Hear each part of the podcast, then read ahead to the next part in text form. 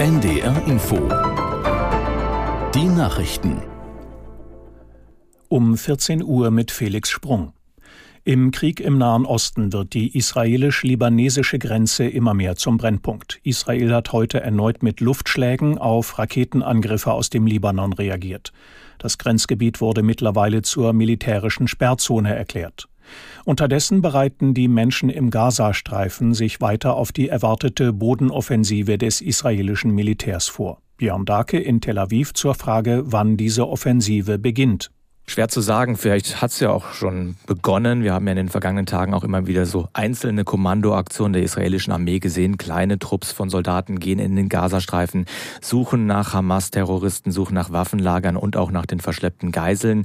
Ich weiß nicht, ob eine Bodenoffensive so zu verstehen ist, dass dann auf einen Zeitpunkt alle Panzer aus einer Richtung losrollen und schießen. Wir wissen es schlicht nicht und die israelische Armee lässt sich da natürlich auch nicht in die Karten schauen. In den vergangenen Stunden war hier relativ relativ schlechtes Wetter, bewölkter Himmel. Auch das könnte eine Rolle spielen, dass man jetzt noch nicht mit mehreren Drohnen oder weitere Kampfjets Einsätze dort geflogen hat. Die USA haben angekündigt, ihre Staatsbürger morgen per Schiff aus Israel herauszuholen. US-Bürger und deren Angehörige würden von der israelischen Hafenstadt Haifa aus auf dem Seeweg nach Limassol in Zypern gebracht, erklärte die US-Botschaft in Israel. Für die Weiterreise von dort aus würden Charterflüge organisiert. In Israel leben mehrere Zehntausend Menschen mit einem US-Pass.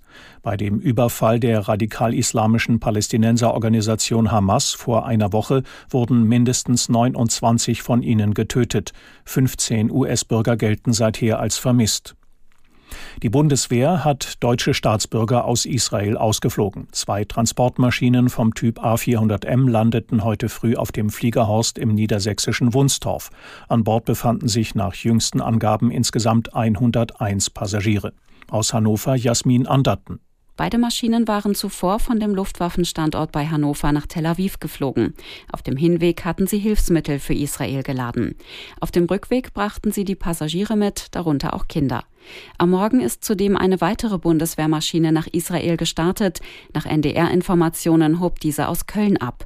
Das Verteidigungsministerium kündigt weitere Flüge an, betont aber, es handele sich nicht um den Einstieg in eine militärische Evakuierung, da weiterhin kommerzielle Ausreisemöglichkeiten bestünden.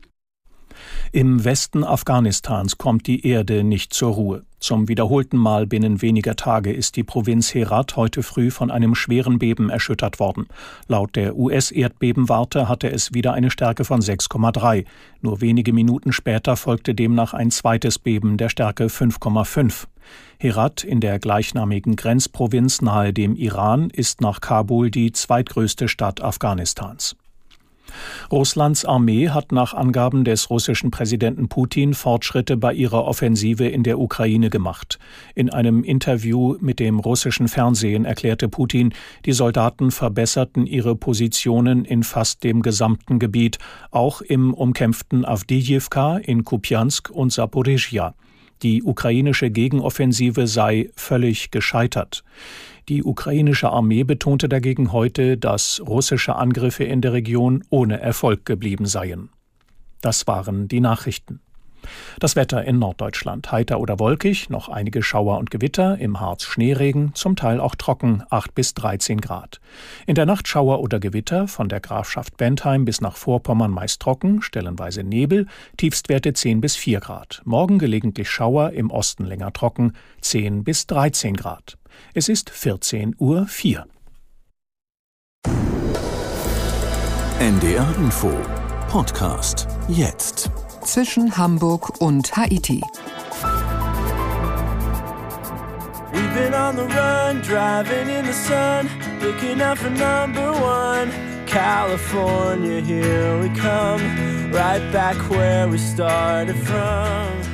Wir sind unterwegs auf dem Highway Number One im US-Bundesstaat Kalifornien, hier zwischen Hamburg und Haiti mit Udo Schmidt. Wir waren dort auch schon in der vergangenen.